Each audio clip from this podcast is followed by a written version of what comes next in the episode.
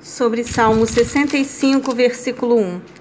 A ti, ó Deus, é dedicado todo louvor em Sião, mesmo quando íntimos e silenciosos cumprem-se os votos diante de ti. Hino de louvor pela grande bondade e misericórdia do Senhor para com o seu povo.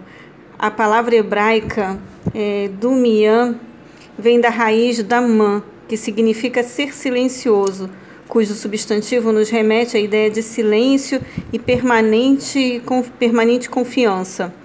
Esses sentidos mais amplos e profundos do termo hebraico nos ajudam a compreender a ideia de que Deus é perfeitamente capaz de ouvir a súplica mais secreta feita no mais íntimo do nosso ser. Versículo 6.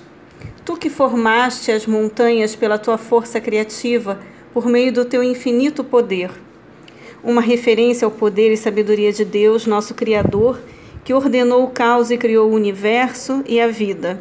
Gênesis 1, Hebreus 1, 3. Ele estabelecerá na redenção definitiva do, definitiva do seu povo uma ordem pacífica entre as nações, com o objetivo de propiciar paz a Israel na terra prometida. Salmos 33 e também Salmo 46.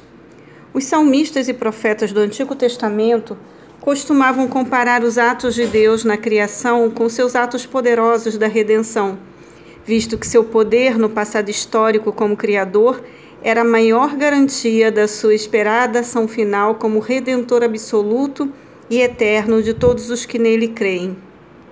Versículo 13: As campinas se revestem de rebanhos os vales se vestem de trigais viçosos e ecoam vozes uníssonas em jubilosos cânticos de louvor a ti.